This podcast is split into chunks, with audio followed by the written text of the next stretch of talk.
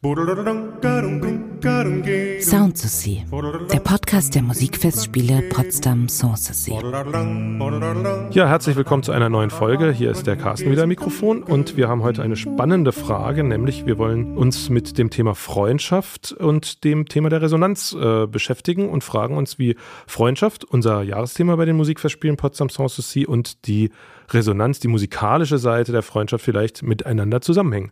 Ich bin nicht alleine hier. Hier sitzen noch Dorothee Oberlinger, die künstlerische Leiterin der Musikfestspiele, und Daniel Tyradellis, seines Zeichens Philosoph und Kurator. Er wird auch die Eröffnungsrede bei den Musikfestspielen am 9.6. halten. Und ich freue mich ganz besonders, dass Sie heute beide Zeit haben und äh, wir uns diesem spannenden Thema widmen können. Herzlich willkommen erstmal. Hallo. Ja, ich freue mich auch erzählen Sie uns Philosoph, Kurator. Sie haben eigentlich ein ganz spannendes Aufgabenfeld, denn Sie versuchen aus philosophischen Betrachtungen ganz praktische Formen der Wissens- und Kulturvermittlung abzuleiten. Sie beschäftigen sich mit der interdisziplinären Kuratierung von Ausstellungen oder vielleicht auch Themenstellungen. Können Sie mal was mehr erzählen? Was heißt das? Äh, was, was machen Sie beruflich? Jetzt arbeite ich als äh, Vizedirektor des Helmholtz-Zentrums für Kulturtechnik und tatsächlich habe ich, wie Sie sagten, Philosophie studiert und war aber immer wahnsinnig unzufrieden damit, dass Philosophen und Philosophinnen in erster Linie Bücher lesen, sich ihren Teil dazu denken, darüber wieder ein Buch schreiben und das liest dann vielleicht der Doktorvater und der engste Familienkreis und das ist es dann auch. Und ich bin durch einen Zufall mit dem Medium Ausstellung in Verbindung gekommen und war sofort geflasht von den Möglichkeiten durch die Übersetzung von geistigen Fragestellungen, sagen wir mal, oder Themen, gesellschaftlichen, politischen Themen, in andere ästhetische Formen, sei es mit Kunstwerken, sei es mit Dingen, sei es mit Rauminszenierung, äh, eine ganz andere Öffentlichkeit zu erreichen und äh, einen kleinen Teil dazu beitragen zu können, aus diesen Konstellationen, also in der Regel Ausstellungen, äh, einen Anlass zu schaffen, dass Menschen miteinander sprechen und sich austauschen, wie sie es sonst vielleicht nicht tun würden. Mhm.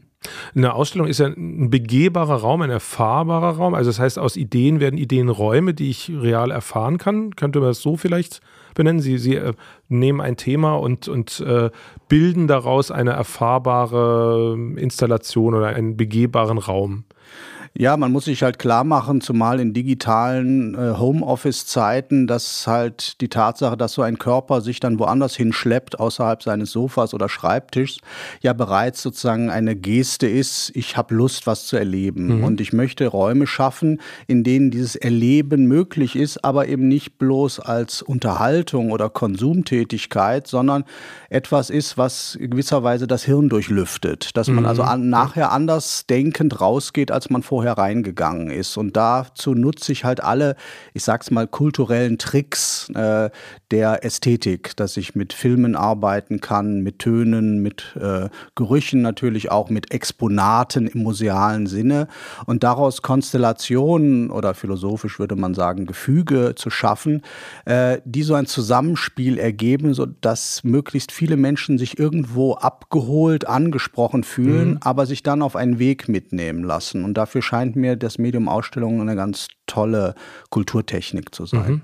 Also bei der grundsätzlichen äh, Problemstellung fühlen wir uns, glaube ich, auch angesprochen, dass das äh, Kuratieren und das Hineinholen von Leuten und auch die Frage, wie lässt man Leute verändert aus einem Konzert herausgehen, das treibt uns ja eigentlich auch um bei den Musikfestspielen. Auch die Frage nach dem richtigen Raum. Was Sie sagen, sind natürlich kuratierte Inhalte, die aber eben nicht Algorithmen kuratiert sind, sondern weil Sie natürlich versuchen, verschiedenste Aspekte, auch störende Aspekte, vielleicht reibende Aspekte oder Dissonanzen aufzugreifen und damit ja auch Zumutungen äh, den Leuten zu bescheren, um zu diesem Erkenntnisgewinn zu kommen, während natürlich ein Algorithmus versucht immer mehr des Gleichen oder des Verwandten zu produzieren. Ja, wobei natürlich auch äh, der Schock zum Algorithmus werden kann. Ne? Also gerade etwa in der Kunstszene ist das so ein typisches Genre. Mhm. Warum schaue ich mir Kunst an? Ja, ich möchte mich einerseits anregen lassen, aber ich mag es auch schockiert zu werden, überrascht.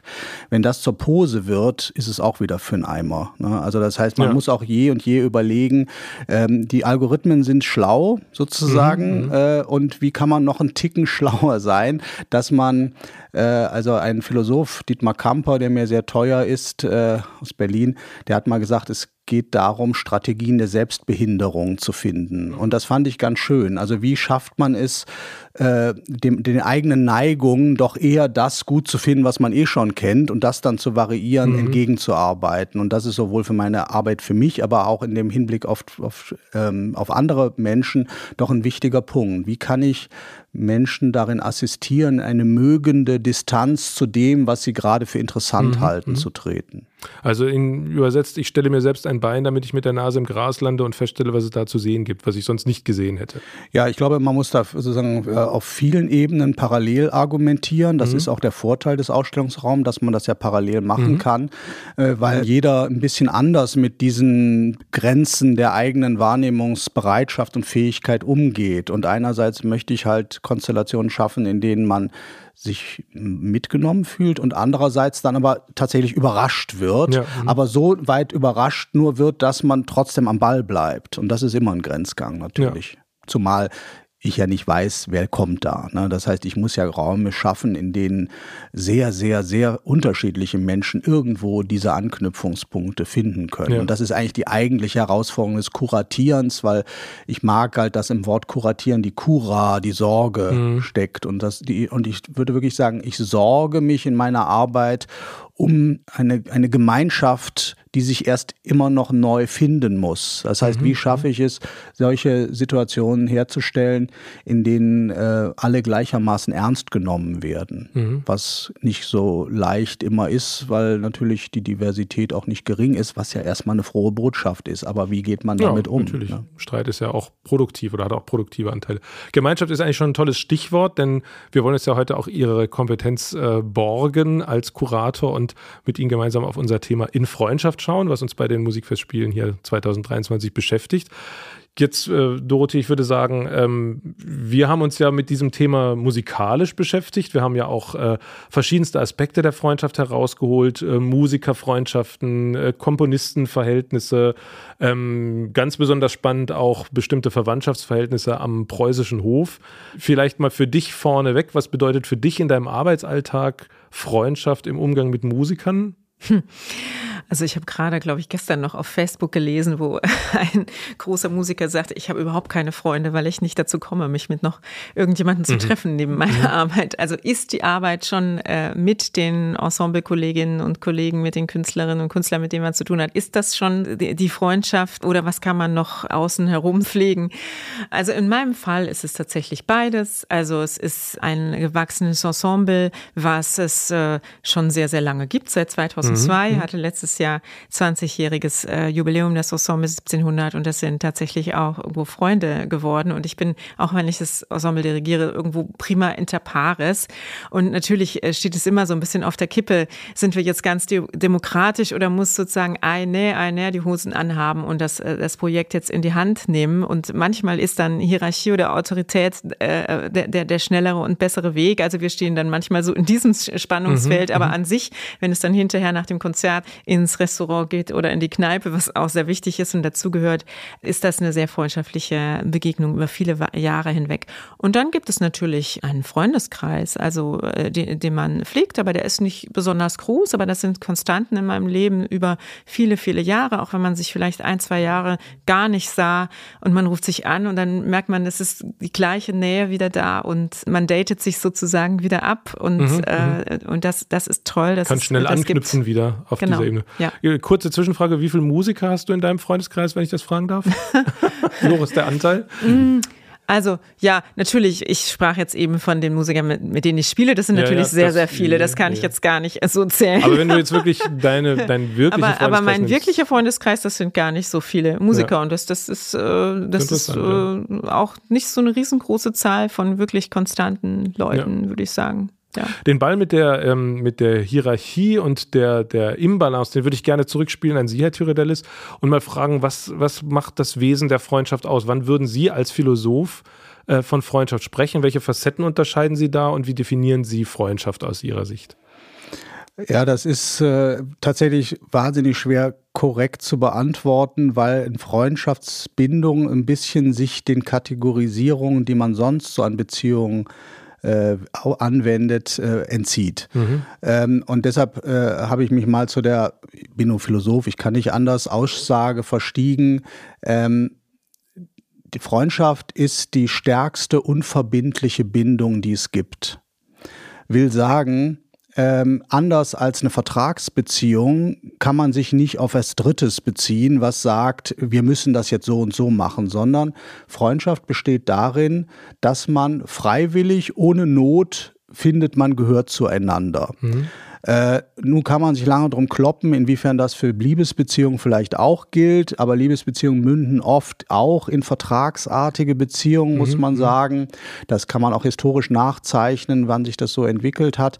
Aber wollte ich jetzt, sollte ich jetzt, und das war ja die Frage, äh, die Freundschaft in ihrer größten Umfänglichkeit definieren, dann würde ich das sagen. Es ist das berückende Moment, dass Menschen aus reiner Freiwilligkeit anrufen und sagen, hasse Zeit. Mhm.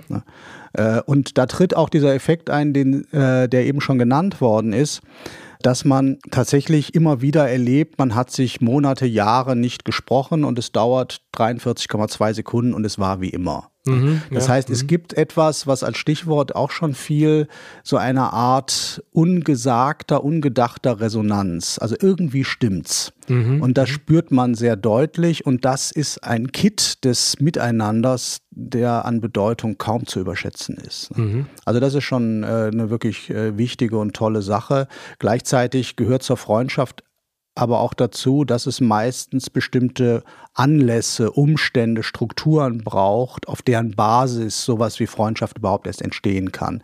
Und deshalb wird das auch gerne mal missverstanden, dass man denkt, die Freundschaft bestünde darin, dass man jetzt nach Regeln hinter einem Ball herrennt oder so zum Beispiel. Das ist die Basis dafür, dass man überhaupt was miteinander zu tun hat und auch der Vorwand, weil man nämlich dann die Antwort, warum man sich eigentlich so mag, nicht geben muss, weil wir spielen halt Fußball miteinander. Mhm. Ne? Aber nicht mit jedem, mit dem man Fußball spielt, ist man auch befreundet, sondern das passiert passiert, weil andere Dinge im Spiele sind. Und dass man die eben nicht so ganz genau klar sagen kann, ist gerade das Schöne daran. Ich habe jetzt gerade so ein Bild von alten Männern äh, vor Augen, die einfach schweigend nebeneinander auf der Parkbank sitzen. Die brauchen diesen Anlass wahrscheinlich nicht mehr, weil sie, weil sie nichts mehr verstellen müssen. Das heißt, da reicht es dann wirklich nebeneinander zu sitzen, vielleicht mal ein Wort zu tauschen. Ähm, reden wir da von einem gemeinsamen Wertesystem? Denn wir hatten vorhin ja auch bei der Frage nach dem Algorithmus auch schon gesagt, es ist aber das, das Kontrastierende ja genauso spannend. Also bra mhm. brauche ich wirklich Gleichklang in der Freundschaft oder brauche ich Dissonanz oder beides? Ja, das ähm, trifft sich äh, Ihre Frage ein bisschen auch mit dem Anlass, warum ich vor Jahren eine umfangreiche Ausstellung zur Freundschaft gemacht habe, weil das war gerade die erste Hochkonjunktur äh, der Facebook-Freundschaften, wo einem jeder damit auf die Nerven ging, der über 40 war, dass er einem erklärte, das sind ja gar keine richtigen mhm. Freundschaften. Diese jungen Menschen, die verstehen das gar nicht, was Freundschaft ist. Ne? Wo ich mir denke, kann, schon, kann schon sein, aber verstehst du es denn? Ne? Also kann man das so ex äh, klar sagen. Und vor allem, ich glaube kaum, dass jemand, der einen Freundschaftsbutton äh, gedrückt hat, gedacht hätte, er ist jetzt wirklich befreundet mit jemandem, sondern das ist halt die Genialität, diese Allzweckwaffe des Wortes Freundschaft, das ist einfach positiv konnotiert, mhm, ohne dass ja. man genau weiß, was es meint. Und das wurde halt abgefrühstückt. Und als ich dann eine Ausstellung dazu machen durfte, war für mich ein wichtiger Punkt, genau diese Frage in den Mittelpunkt zu stellen. Sind Freunde idealerweise Leute, die genauso sind wie man selbst, dass man sich bestätigt, sei es in den Werten, aber auch in allen mhm. möglichen anderen Dingen, dass man etwa, weiß ich nicht, gegenseitig seinen Reichtum äh, vorzeigt oder so? Oder sollten es gerade jene sein, die so anders sind, ähm, dass sie einen halt mit der Tatsache, dass man halt auch nur eine Wurst ist, konfrontieren und äh, sich auch damit irgendwie auch breiter selbst definieren könnte. Ähm, ich glaube, auch da gibt es immer nur eine doppelte Antwort. Ne? Mal so, mal so. Und letztlich, und, und das gehört wirklich zur Würde der Freundschaft dazu, muss das jede Freundschaftspaarung für sich entscheiden, wie sie das handhaben möchte. Das kann man nicht mhm. von außen dekretieren. Okay, also das, das individuell geprägte ist auch Teil des Wesens der Freundschaft, dass es eben immer nur diese zwei Personen dann, dann für sich gestalten und prägen. Ja, wobei, wenn wir jetzt äh, von zwei Personen reden, ist das natürlich auch eine relativ junge Erfindung. Ne? Also Freundschaft äh, wurde in, über die allerlängste Zeit als eine Beziehung vieler Menschen, also will sagen einem Dutzend oder so gedacht. Ne? Also dass diese Zweierpaarigkeit, die kommt so ein bisschen mehr aus unserem äh, Liebesdiskurs heraus, der meint, nur Zweierbeziehungen sind echte Beziehungen. Ja, Herr Tyradellis, äh, wenn Sie das so beschreiben, dass Sie sagen, äh, entweder man, man trifft sich und es, es gibt die gleiche Chemie oder man äh, trifft auf ein sehr gegensätzliches Gegenüber und auch das kann unausgesprochen das Wesen so einer Freundschaft ausmachen, dann würde ich sagen, das kann man irgendwie auch auf die Musik übertragen. Also wenn man miteinander Musik macht und das kann man auch nicht in Worte fassen, was es eigentlich ist. Ne? Wenn die Chemie stimmt, dass, dass man miteinander musizieren kann, das Timing des anderen anderen versteht, versteht, was er einem da sagen will mit einer Phrase und darauf reagieren kann oder eben nicht. Man hat den Eindruck, der, der oder die ist betoniert oder zu oder es ist, ist hm, kein Austausch es da. Es hakt. Aber man kann es gar nicht genau beschreiben, ja. warum. Äh, oder, oder andersrum, es ist was, was komplett anders ist und einen total fasziniert und äh, man, man dann da wieder reagiert. Also irgendwie ist das ein, ein ähnlicher Bereich, würde ich sagen. Und äh, wenn ich da nachfragen darf, und ähm, wenn sich dann in dieser Konstellation Konflikte auftun, gibt es da Rituale, mit denen man die auflöst oder ist das auch rein fallbezogen? Das kann sehr unterschiedlich sein. Also äh, es kann sein, dass man dann anfängt zu verbalisieren, weil wenn es sehr gut funktioniert, kann man ohne Worte fast so eine Probe abhalten und äh, man muss sich gar nichts sagen und sagen, lass uns die Stelle mhm. nochmal spielen, die funktioniert nicht. Aber wenn man merkt, man muss sehr viel reden und äh, mhm. um das aufzulösen und es wird dann trotzdem nicht besser und investiert für einen Takt irgendwie 20 Minuten, dann merkt man schon, da stimmt was nicht. Und dann äh, lösen, lösen sich solche Konstellationen auch sehr schnell äh, wieder auf. Und wenn man jetzt, äh, weil man gut befreundet ist und der die andere nun aber es so gar nicht so macht, wie man selber denkt, dass es sein sollte, kann man sich das dann leichter sagen oder schwerer sagen oder ist das egal? Das ist leider sehr schwierig. Also diese Situation hatte ich auch schon im Leben, dass also gute Freunde, aber nicht kompatibel im musikalischen okay, mhm. Bereich waren und das bleibt dann so unausgesprochen ein bisschen hängen über dieser Partnerschaft. Also dass man dann vielleicht dann nicht mehr auf der Bühne musiziert, aber vielleicht zusammen noch ein Bier trinken geht oder so. Hm, verstehe. Die Antike hatte auch nochmal ganz andere äh, Freundschaftskonstrukte. Da wurden ja von Aristoteles, glaube ich, vier Kategorien von Freundschaft aufgemacht, die eigentlich auch ganz viel Abhängigkeiten erstmal dargestellt haben. Also eine, eine Freundschaft aus Lust oder eine Freundschaft aus Nutzen. Ähm, Sie haben jetzt gerade diese Unabhängigkeit, diese Freiwilligkeit betont. Ist das ein modernes Konstrukt oder würden Sie sagen, das wohnte der Freundschaft schon immer inne? Nur wir würden heutzutage diese Abhängigkeitsverhältnisse nicht mehr als Freundschaft betrachten, weil wir ein davon getrenntes äh, Bild der Freundschaft haben. Naja, Tertium Dator, ne? Es gibt ja bei Aristoteles auch die Tugendfreundschaft und die kommt mhm. also dieser Situation äh, jetzt als Optimum sehr nahe, dass ja. man also keine Ansprüche stellt, keine Erwartungen hat, sondern einfach der Freundschaft um der Freundschaft willen zelebriert. Mhm sagen wir mal so, ich weiß nicht genau, ob Menschen sowas auf Dauer durchhalten, aber als Ideal ist es natürlich sehr schön. Aber wir sehen hier im Grunde wieder was ähnliches wie bei der Liebe, weil man auch da sagen würde, wenn man den anders in, den anderen in seiner Andersartigkeit lassen könnte und trotzdem ganz doll miteinander verliebt wäre, dann würde das einfach ganz krass schön sein. Ne? Nur ja. man ist halt nicht immer auf dem eigenen Niveau ne? und der andere dann womöglich auch nicht und dann kracht es, beziehungsweise es ist halt eine Phantasma äh, dass man, wenn das eingetreten wäre, wirklich glücklich wäre, sondern vielleicht will man auch eher das Oszillieren, dass es glücklich ist und dann auch wieder mal nicht glücklich, damit man irgendwie sich wohin arbeiten kann. Mhm. Also es bleibt halt komplex und die Freundschaft demgegenüber ist einfach der umfassendere Begriff. Also ich würde sagen, Liebe ist ein Spezialfall von Freundschaft.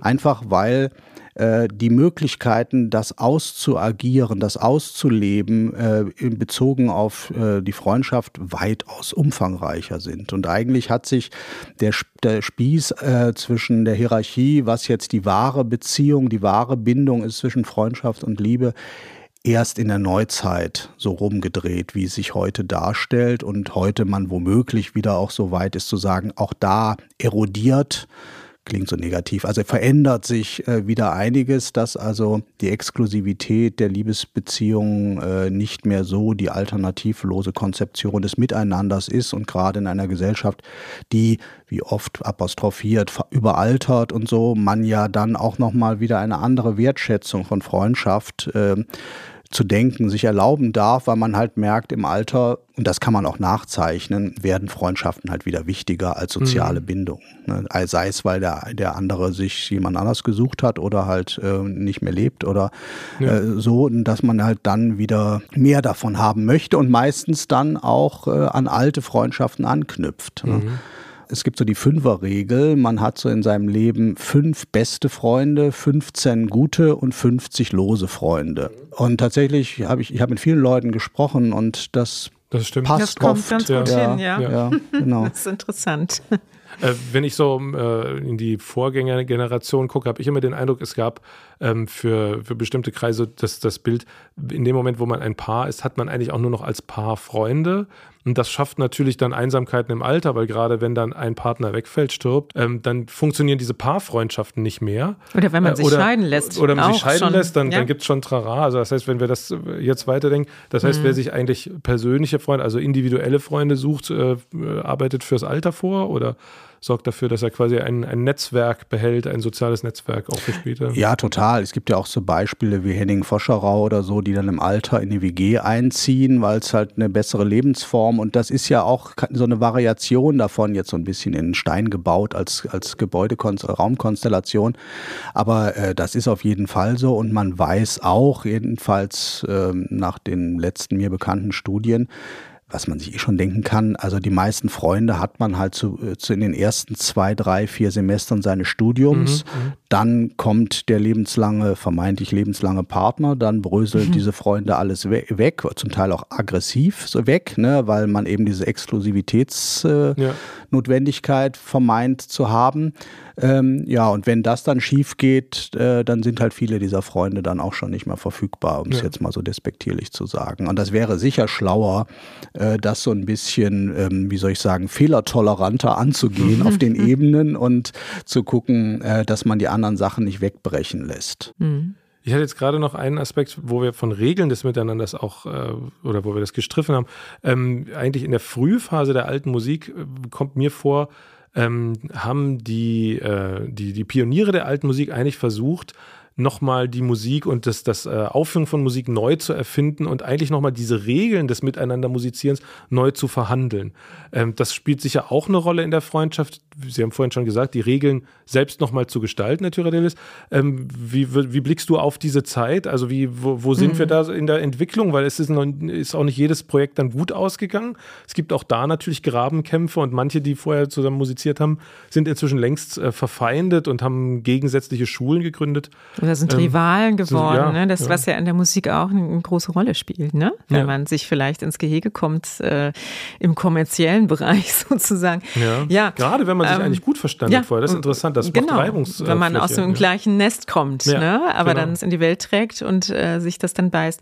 Naja, also ähm, wir hatten ja auch bei den Musikfestspielen äh, mal das Motto Flower Power mhm. vor den Inseln. Und da haben wir uns ja sehr auch so mit den 60er Jahren äh, beschäftigt mhm. und der Hippie Hippie-Zeit und dass da eigentlich äh, das so richtig Fahrt aufgenommen hat, äh, das Konzept der alten Musik. Also man, man wollte weg von der Hierarchie des klassischen Symphonieorchesters, also von der Bürokratisierung von Musik, von Konzerthallen hin zum äh, ja, freundschaftlichen, demokratischen Miteinander, wo man sozusagen aus Liebe, aus gemeinschaftlicher Liebe zur alten Musik, äh, aus Entdeckergeist zusammen ein so ein Projekt anpackt. Ne? Und das mhm. ist natürlich sehr idealistisch losgegangen in der Zeit, ähm, auch überhaupt nicht unter kommerziellen Aspekten oder kaum. Und äh, es gibt Ensembles, die bis heute, ähm, glaube ich, nach Hörensagen, so wie ich das gehört habe, äh, gleiche Gagen ansetzen noch, egal ob man eine solistische, das ist ja ein fast kommunistisches Konzept, ja, könnte ja, man sagen, ja, eine solistische Funktion hat oder eine Tutti-Funktion oder was auch immer, äh, dass, dass alle gleich behandelt werden. Ne? Und äh, ich habe mal gehört, dass es bei Franz Früggen in seinem Orchester auch so war, im Orchester des 18. Jahrhunderts, dass er als Dirigent äh, auch gesagt hat, alle müssen irgendwie das Gleiche bekommen. Also was wirklich noch so aus diesem Geist ja, mhm. der Zeit geboren ist, als Gegenkonzept zu dieser Maschine Musik. Ne? Und äh, das finde ich eigentlich erstmal einen sehr schönen idealistischen Ansatz, von dem wir uns, glaube ich, im Moment immer weiter wieder wegbewegen, weil auch die alte Musik immer mehr sich kommerzialisiert, vielleicht kommerzialisieren muss auch, wenn sie bestehen mhm, bleiben mhm. muss. Und äh, ich finde das eigentlich sehr schön, sich auch auf diese Werte nochmal zurückzuberufen, zu überlegen, ist das ja eigentlich auch aus Freundschaft entstanden, das Ganze. Ich würde sogar sagen, eine Freundschaft, die auch das Publikum mit einbezogen hat, denn ja. diese Nähe des Publikums zum zu den Musizierenden ist auch ein Kennzeichen. Das Laienmusizieren ja, hat auch genau. eine große Diese Rolle gespielt, Verbindung. diese Laienkreise auch, ne, die sich ja. dann äh, getroffen haben und genau, ja. Wenn wir jetzt Herrn Tyradellis nach Utopien und ihrem glücklichen Ausgang fragen, was prophezeien Sie der alten Musik in dem Sinne? Glauben Sie, das ist was, was, was gelingen kann? Oder sind solche Utopien, das gleichberechtigt in größeren Gruppen äh, miteinander arbeiten und musizieren, kann das gelingen oder muss das zwangsläufig früher oder später in Organisationsstrukturen, in Hierarchisierung, in, in, äh, in Imbalancen dann enden? Also ich fürchte letzteres. Ich, äh, ich würde auch nicht unbedingt diese Gleichung äh, so ziehen, dass dieses gleichberechtigte irgendwas mit Freundschaft zu tun mhm. hätte, mhm. weil es kann auch hierarchische Freundschaften geben. Kann dann geben. Trugschluss sein ne? sogar. Ja, ne? Genau. Ja, also genau. Äh, und das finde ich auch wichtig, weil äh, ich meine, jetzt man muss jetzt nicht Figuren wie Robert Walser oder so bemühen, die also zeitlebens halt eher sozusagen in der Knechtrolle sich äh, sich wohler fühlten, äh, sondern das ist einfach auch jeder Mensch ist nun mal anders und wenn man quasi in einer Gesellschaft darauf geeicht ist, dass man immer der Bestimmer sein möchte, dann ist es natürlich schwieriger zu sagen, ach nö, muss nicht sein und das hat man ja lange Zeit über Geschlechterdifferenzen versucht zu, äh, zu lösen, was glücklicherweise ähm, sich hoffentlich oder glücklicherweise so nicht mehr darstellt und hoffentlich auch nicht wiederkommt. Ähm, das aber gleichwohl äh, ist ja auch, und das ist mir wirklich wichtig, in Bezug auf die Freundschaft zu sagen, äh, letztlich jede Freundschaftsgruppierung, sei sie aus zwei oder fünf oder sieben Gliedern bestehend, unter sich ausmacht, wie sie funktioniert. Mhm. Und das kann auch sehr, sehr hierarchisch sein. Das mhm. kann auch sehr, sehr äh, auf Nutzen ausgerichtet sein, indem man sagt, unser Kriterium ist hier höchstmögliche Nutzeneffizienz. Dann findet man sich in dieser Form der Freundschaft. Ich glaube, wenn sich alle darin wohlfühlen, erzeugt es auch bei allen dieses Gänsehautgefühl. Und mhm. das ist für mich eigentlich das Zentrale, dass ich merke, hier geschieht gemeinsam etwas, was keiner von uns allein mhm. zu tun in der Lage Und wäre. Freiwillig irgendwo auch. Ne? Genau, freiwillig ja. sozusagen, mhm. also auch die, die unfreiwillige Freiwilligkeit in genau. dem Sinne, ne, dass ich jetzt mich entschieden habe, hier nicht freiwillig zu sein, so ungefähr. Ja. Ne? Also in diesen ganzen Widersprüchen, die jetzt in solchen für Philosophen schwer zu ertragenden mhm. Formulierungen drinstecken, ne?